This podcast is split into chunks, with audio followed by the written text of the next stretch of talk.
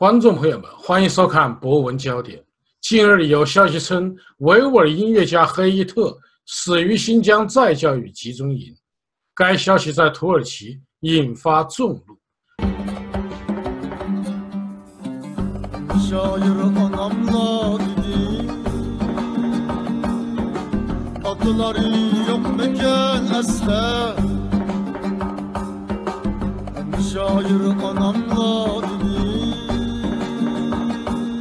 土耳其外交部二月九日严词批评中国，称二十一世纪在新疆出现集中营是人类的耻辱。十二，中国国际广播电台土耳其语网站播出了一段黑伊特的视频，他称自己因违反国家的法律正在接受调查，还称自己健康状态良好，从未在教育营受到虐待。就此事件，我们连线专访美国维吾尔人协会主席伊利夏提先生。下面有请伊利夏提先生。呃，伊利夏提先生啊，我们最近呢看到二月九号啊，土耳其外交部啊对中国发表了一个很措辞非常严厉的一个声明，指责中国，并且要求中国立即关闭新疆再教育集中营。对这一事件，您呃有哪些评价？土耳其的这个外交部发表的这个声明呢，呃，可以说是迄今以来，呃，对中国指控最严厉的一个声明。土耳其政府有一段时间是一直在保持沉默，对这个中共对维吾尔人的这种打压呢，呃，这种迫害，呃，实行的这种种族清洗、种族屠杀。呃，土耳其政府呢一直是暗中帮助，但是呢，从政府国家这个层面上，一直都是处于一种沉默的状态。呃，但是九号，土耳其外交部呢就发表了呃措辞非常严厉的呃一个声明，在这个声明里头呢，第一次土耳其使用了中国集中营，而且是人类的现代人类的一个羞耻。啊，这种集中营的存在，啊，并且要求中国政府立即关闭这些集中营，释放全部维吾尔人。而且呢，他说这并不是一个秘密，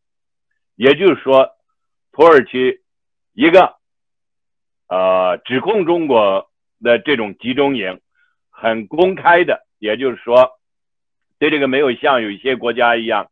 啊，以中国所谓什么再教育营啊，或者是这些等等，而是直接指明这是集中营，而且非常明确的指明，这对人类现代人类文明是一个亵渎和侮辱。再一个呢，就是说要求立即关闭，而且声明呢，这不再是秘密，是呃人人皆知的一个事实。啊，当然这件事呢是有。呃，很多人认为，简单的认为是那位歌唱家 a b d u l m a d 的死亡传说引出来的。他的这个 a b d u l m a d 的死亡呢，只是这个消息呢，只是一个原因。实际上，土耳其呢，啊，如果我们看的话，从去年的年底开始，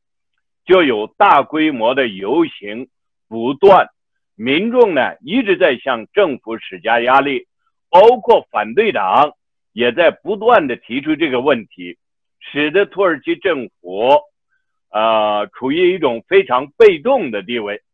他们呢，被迫的去应付，尽管他们也在解释，也在讲我们在帮助维吾尔人，呃，实际上也是土耳其应该说是接受维吾尔难民最多的一个国家，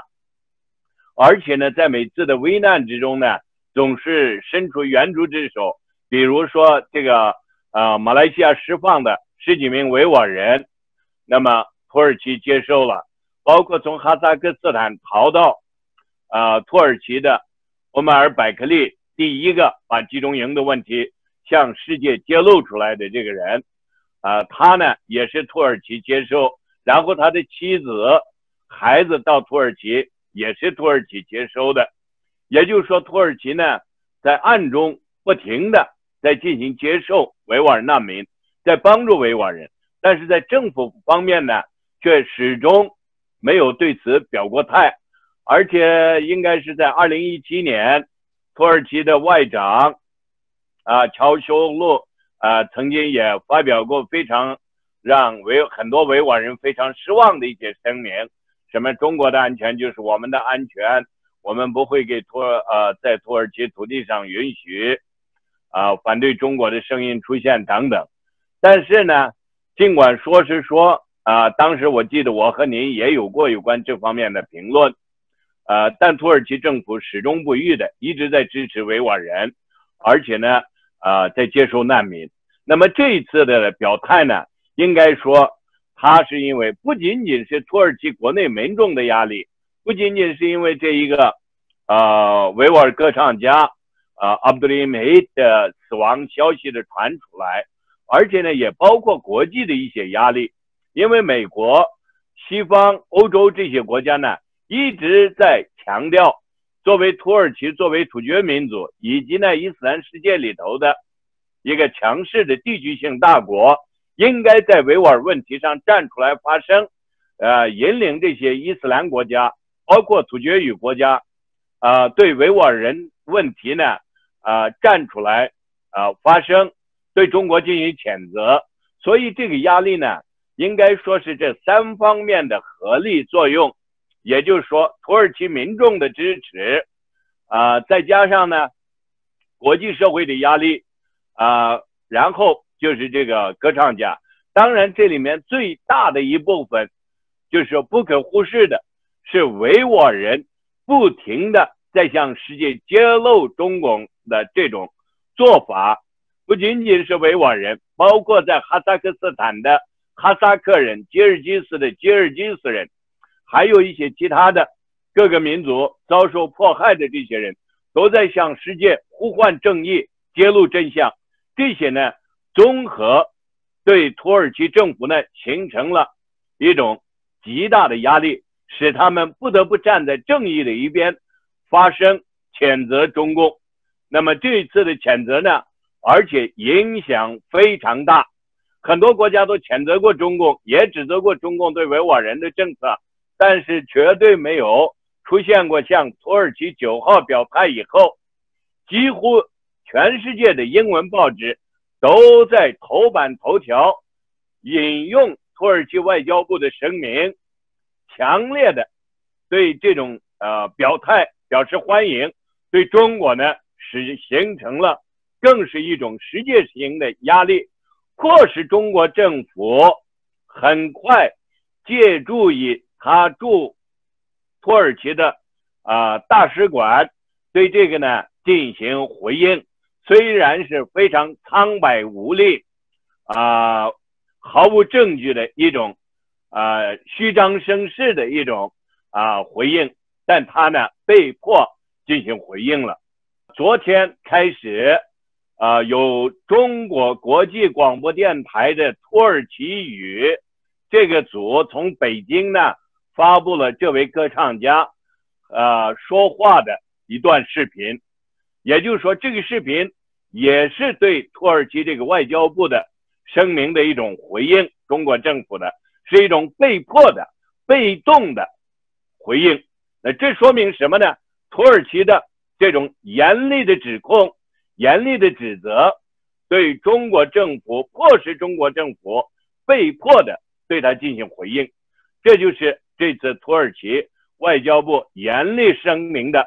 啊来龙去脉以及它的影响力。呃，伊丽夏提先生，您刚才所谈啊，因为这个土耳其政府的声明既来自于这位歌唱家死亡的消息，也来自于国际社会。来自于维吾尔人、哈萨克人以及各民族人的共同努力，呃，所形成的影响，呃，我觉得这个是非常重要的，并且我认为土耳其政府的评价，呃，其实并不过分啊。为什么？因为的确在二十一世纪出现为呃集中营这个概念，的确是整个人类的羞耻。但是我们还是要注焦到这位歌唱家身上，因为很多汉族朋友。呃，还不了解。那么您能否介绍一下这位我们翻译为叫黑特的歌唱家？您能否介绍一下？好的，呃，Abdullah h 呃，这是一个来自东土厥斯坦南部喀什噶尔啊刹车的一个著名的歌唱家。他呢，主要是以民歌，我尤其是东土厥斯坦南部维吾尔人的民歌为基调啊进行演唱。他呢是演奏独塔尔，啊，也就是维吾尔人的一种啊二弦的一个琴。通过这个演奏呢，然后伴唱，也就是说，呃，他呢是一个人进行演唱的。他的呃嗓音呢非常呃低沉，那种男的男中音的那种雄厚有力，再加上呢他自己有写诗。自己谱曲，啊，带有这种民歌的基调，所以他的歌曲呢，在全东突厥斯坦维吾尔人，呃，土厥民族各个都受到极大的欢迎。所以他也曾经在两年以前到土耳其巡回演出，也曾经到中亚，也曾经在中国啊进行过演出。他还曾经是中国中央民族乐乐团的成员，呃，他唱的最著名的几首歌呢，都是啊一些维吾尔著名的诗人的，这些诗人大多已经去世了。比如说，知识啊是无价之宝，就是维吾尔参加过第二次东土厥斯坦共和国建国的著名的啊诗人。你们协议，呃，阿里米达莫拉，他的诗根据他的诗啊谱成的曲，由他自己谱曲、自己演唱的，非常雄壮有力啊。这个歌呢，就是啊，要求大家呢学习知识啊，歌名就叫《知识是无价之宝》。然后他还有一首啊叫《父亲》的啊一首歌。这个歌呢，可据一些新闻媒体的报道，就是这首歌给他带来了麻烦。啊，这首歌里头呢有一句词啊，歌呢就叫父亲。他在这歌词里唱呢，啊，父辈们曾经在战场上流血牺牲，他们把自由看得高于一切，曾经让啊，包括啊最强壮的兽中之王老虎也敬佩。呃，也就是说，这个歌颂通过歌颂这种父辈们流血牺牲、寻求自由这种呃歌颂呢，使得对呃鼓励维吾尔人要求平等、要求自由。呃，再一个呢，他还有一首呃歌，呃是叫《相遇》。这个《相遇》这首歌呢，它的歌词是有维吾尔著名的现代的。啊，小说家、诗人 Abdulrahim Utgur，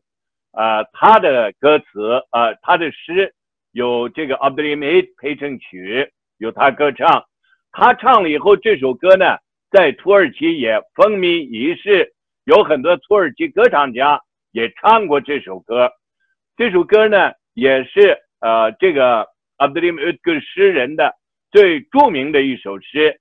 啊，这个 Abdulrahim Utgur 的诗呢。啊，几年以前，印度的总理穆迪曾经在访问啊中亚的时候，在哈萨克斯坦的纳扎尔巴耶夫大学里头，啊，印度首相穆迪曾经朗诵过这首诗，作为他的演讲的开始。呃，就说这个阿卜杜梅呢，他演唱的这些歌曲。都是一些维吾尔著名的诗人啊，还有他自己写的这些诗词演唱的。那么每一首歌、每一首词，看你怎么理解。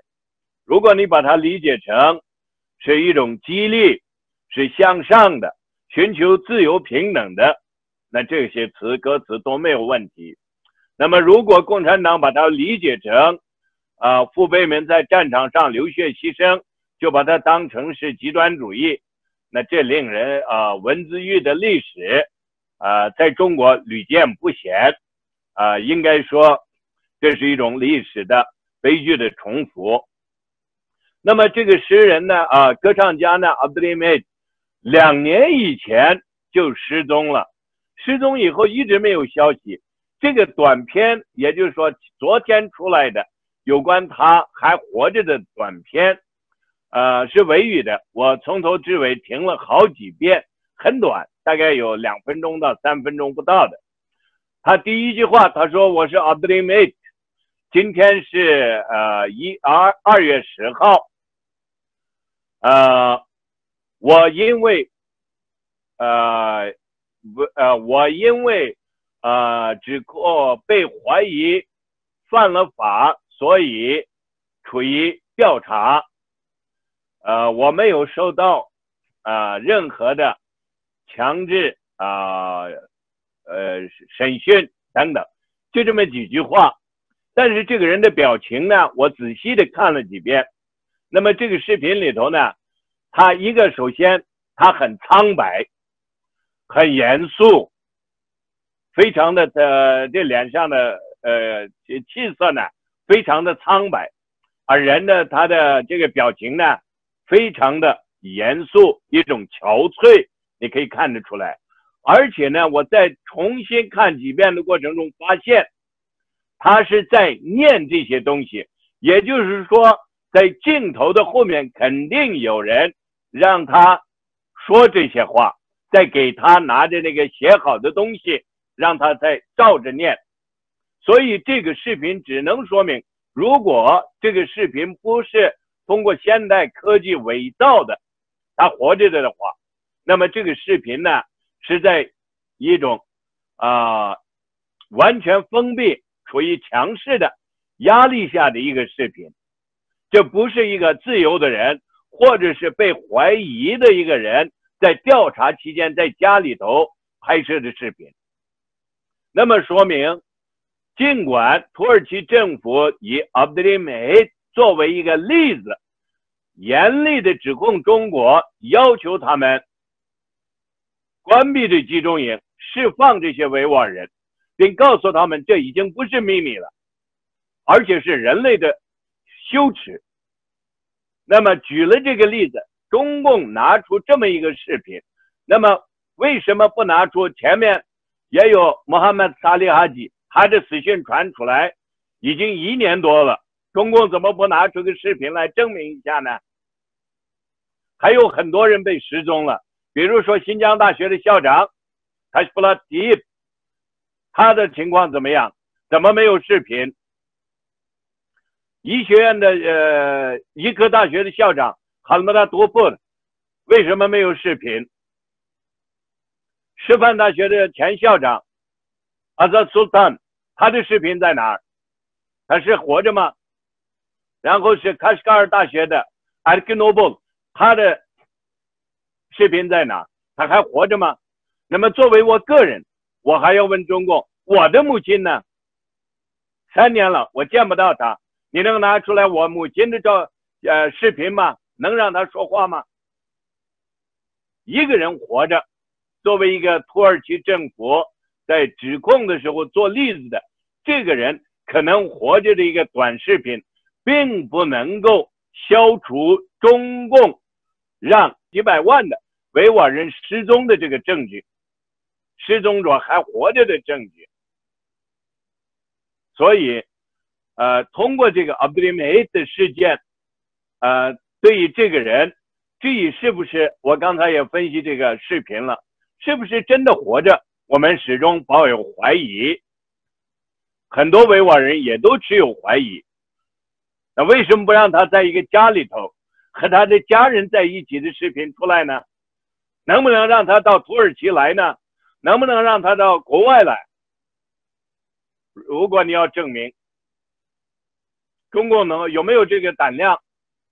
那么能不能拿出其他的？我刚才点了名字的。还有呢，其他的几几百万的维吾尔人、哈萨克人、就是柯尔克孜人，他们的视频呢，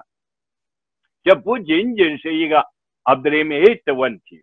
当然，阿卜杜里梅是一个极受人尊重、啊非常有名的一个歌唱家，他一直在激励维吾尔人，给予他们和维吾尔民族同甘共苦，给予他们希望。所以他对维吾尔人很重要，对可突厥世界很重要，所以土耳其把它作为一个例子提出来。但他的这个短短的可能活着的视频，并不能证明中国是无辜的，这只能说明阿布里米他的这种所谓的处于调查是一个借口，因为两年了他人失踪，两年还没有结束呃调查。如果他是在所谓的中国所谓的职业培训中心，一个世界有名的歌唱家。需要什么样的职业培训呢？在那儿，就不应该大家问这个问题吗？中共的发言人不应该自己问问这些问题吗？黑特的失踪啊啊，或者他的认罪视频，我们可以进行一个讨论。因为我我觉得啊，就是中共拿出来了一个视频，说明他还活着。我觉得这是一个好消息啊，呃，他没有死亡。但是我们接着就会有很多问题需要追问了，也就是他为什么一个歌手，他的职业就是唱歌，他到再教育集中营，他去学习什么呢？第二个问题，他是自愿进去的吗？因为以前呢，我们看到和一些视频，请一些欧盟啊，请一些呃西方记者去采访，这些学员都在说我们是自愿来的，因为我们有极端思想。那我们我们就想问，他是自愿，呃，进来进行职业培训的吗？所以这个我们需要追问一下。呃，其他其其余就是我们还需要问，你采取了什么法律？他是违反了什么法律？还是经过了审判程序？法律依据在什么地方？因为根据中国的刑事诉讼法。你一个人失去自限制自由，他是有时间，比如说十二个小时、二十四个小时，你必须通知家属。而这个人突然失踪了，在教育集中营，这不是很奇怪的一件事吗？第三个，他说他没有遭受酷刑，那么我们是否需要对他进行一个身体的检查？是否啊能够真实的说明他目前的状态？能否接受？记者的自由采访，只有这些，我们才能够确定他目前的状态。所以，我们只能说，目前这个视频告诉我们，也就是说，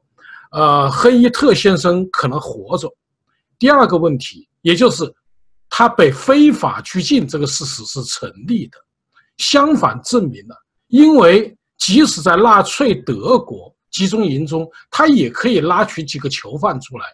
然后说啊，这个。呃，犹太人还活着，但是是否能证明集中营奥斯维辛就不存在了呢？我觉得显然没有。相反，它证明黑伊特先生被非法拘禁了，并且目前来说，我们很怀疑他遭受了酷刑，并且从他的表情都是一种很不自然的状态。对于这一事件，您的评价是什么？首先。啊，这个视频呢，证明了黑伊特先生是在拘押之中。其次，呃，就像您说的一样，呃，黑伊特先生呢已经否认了他是自愿去的，他不是那个接受啊西方啊记者、外交官询问的那些年轻维吾尔人，啊，他很很严肃的，呃，尽管很啊那种憔悴。告诉我，在视频里头，他说，因为，呃，违反法律，呃，被怀疑违反了法律，我正在处于调查当中。那也就是说，他不是自愿的，这点是可以肯定的。他拒绝了这种自愿啊进入再教育的。那么第三点呢，从他的苍白以及呢憔悴，啊，脖子上甚至有一些红的。痕迹，我怀疑是受过酷刑的。如果中国想证明的话呢，就像您建议的一样，让国际记者和他自由的交流，或者是呢，让他接受呃任何一个外国医生，或者是在中国的一些国外国投资医院的医生的检查，啊，以证明他没有受过酷刑。再一个呢，就是说必须恢复他的自由。如果两年你都没有调查出来，还没有完，那你这是非法拘押，已经是构成了犯罪。这是中国政府，即便是按照他自己的法律，也是这种违法的。所以呢，必须立即释放他。那么从这个视频上呢，我们可以发现的呢，就是这几个极其明显的啊，可以找到的答案。就像您说的一样，最后我要强调的是，黑特的活着，可能的活着，并不能证明集中营不存在。集中营是存在，而且他的活着反而证明了集中营的存在。为什么呢？就像我们说的一样，他是在一间房子里头，毫无表情的，几乎是在读有人给他出示的那些句子，所以这说明他没有自由，他肯定是要么在监狱，要么是在集中营。那么这几个结论呢，是可以从这个视频呢。完全的得出这种结论，那么中国政府必须对这一问题证实，而且回答国际社会的问题，而不是去回避，或者是呢，只是虚张声势的说什么我们这是在教育，我们这是在反恐、去极端化等等，那这是不够的，是没法没办法让公众的舆论。质问，以及呢，让正义世界呢得到满足的。呃，伊丽夏提先生啊，我们知道就是呃，多利昆盖沙先生啊，就世界维吾尔大会主席，呃，他目前正在美国访问。那么，您能否联系目前啊这种中土之间这种关系，能够介绍一下呃多利昆盖沙先生的活动呢？呃，多利昆奈沙先生呢是根据呃一个呃计划，啊也是受这个哈德森呃 Institute 的邀请，在那边呢进行一个演讲，上上周的周五的晚上过来的，然后来了以后呢，他在哈德森进行了演讲，然后呢，呃星期六是在纽约的哥伦比亚大学和。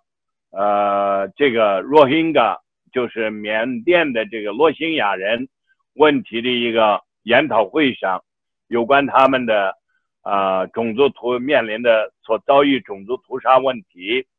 的研讨会上也做了演讲，然后呢是今天还要在呃美国民主基金会，还有连续的几天要在这个地方进行也在美国的。啊，几个机构、大学要进行演讲，呃，大概下下个星期要在哈佛大学进行演讲，啊，同时呢，多利坤先生呢，呃，作为世界维吾尔代表大会的主席，到美国，在前呃下一周的周六，要和美国维吾尔人社区进行交流，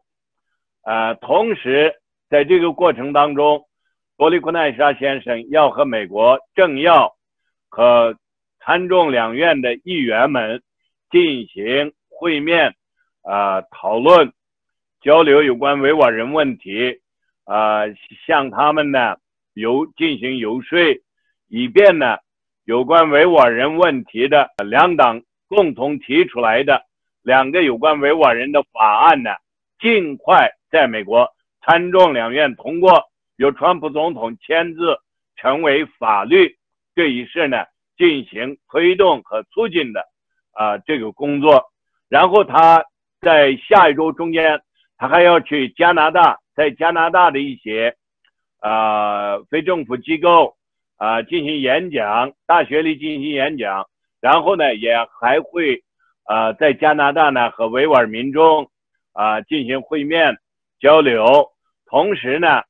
他会马不停蹄的和加拿大的政要、国会议员进行会面，啊，对维吾尔人问题，啊，进行呢，呃，交流，然后让加拿大的方面呢，也在强硬的向中国政府施加压力，啊，谴责，呃，中共的这种非人道的做法，同时，呃，多利昆先生，呃，艾莎先生的这次旅行呢。也是市委会确定的，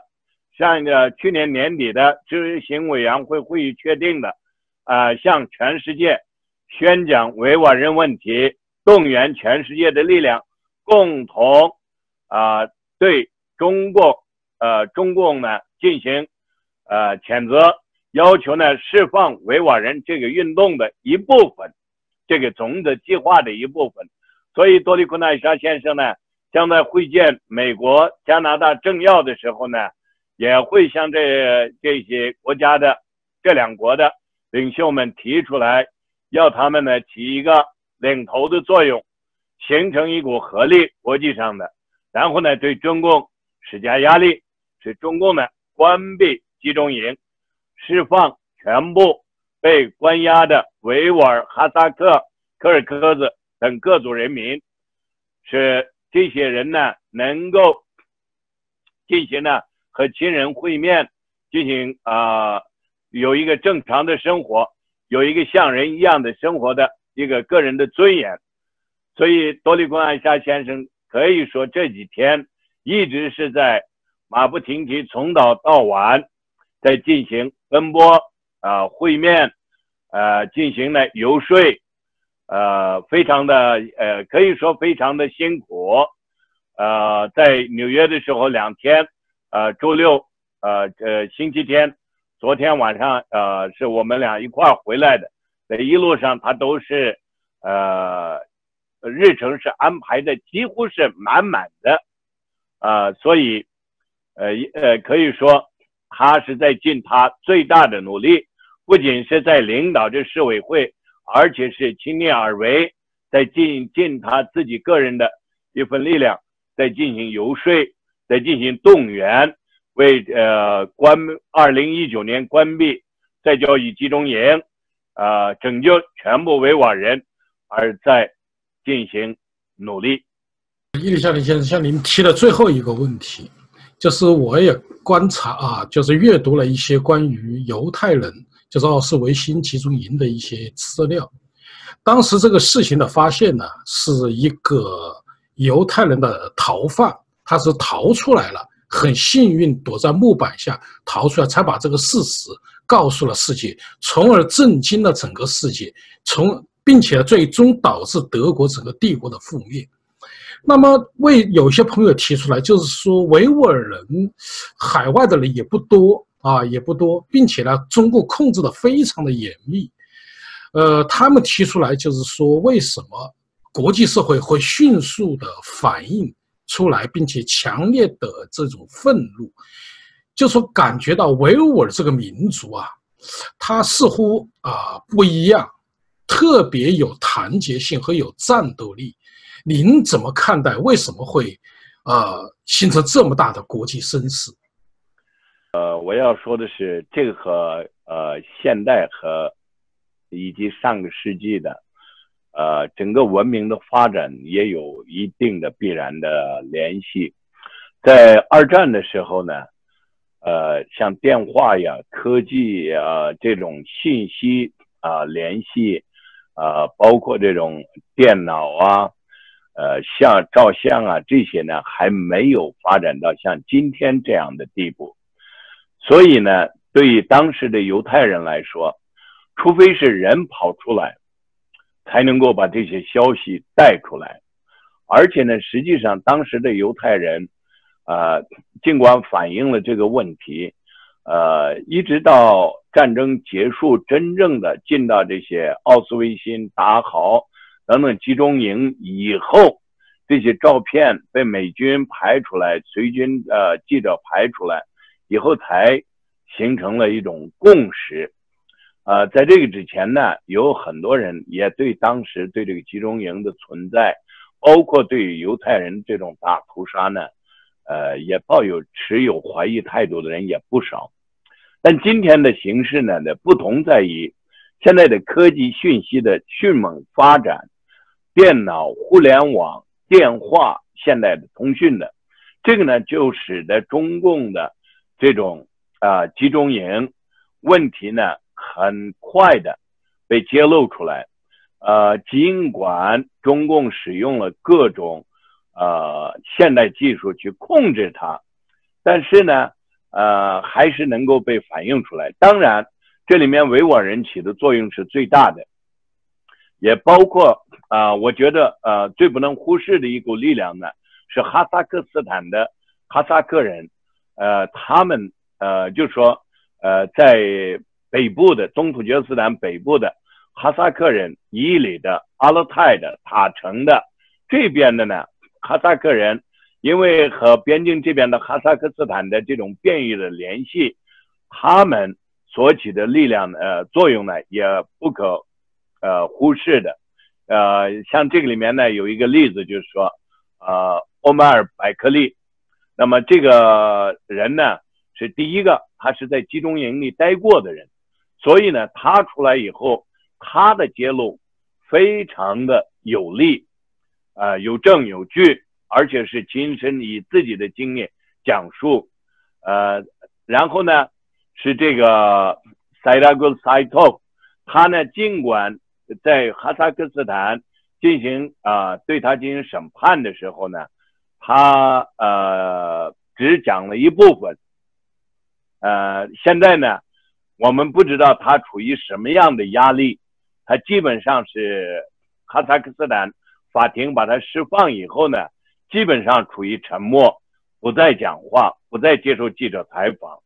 而实际上他当过老师，在集中营里，他应该，呃，他在法庭上说过，他是因为无法忍受那里面的那种残酷，啊，对待其他的他的同胞以及其他的维吾尔人，他才跑出来的，说明他看到的东西，他知道的应该比他在法庭上讲的还要多，但他一直在沉默。再加上呢，紧接着这个两个人就是 Mikhail t u r s o n 现在在美国的这位维吾尔女士，她的作证，呃，最为震撼，非常的强有力，呃，因为他在集中营里待过，也因为他在集中营里待过，他亲身经历了那些精神以及呢身心的折磨、酷刑，而且呢失去了一个孩子。所以他的证词作证，啊，可以说对西方媒体的震撼，以及对很多的政要的啊产生的这种影响力是非常深的。所以中共呢，在这里我想特别强调，所以中共出动了很多人，包括外交部的发言人，对这位女士极尽污蔑，对她的这些。作证呢？啊，胡说八道，说她是说谎。那既然指控她，应该中共方面拿出证据来，说明他是在说谎。拿不出来，只是用一种虚张声势的指控别人，污蔑一个妇女，一个失去了孩子的母亲，这是中共政权最卑鄙、最卑劣的做法。那么还有呢？现在就是说土耳其的。还有一位维吾尔女士，啊，还有一位哈萨克斯坦的维吾尔女士，他们也在作证。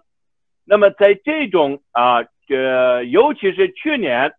年初开始，在海外的维吾尔人展开了一场声势浩大的作证运动，几乎每天有一到两个维吾尔人对自己亲人的被关押进行作证。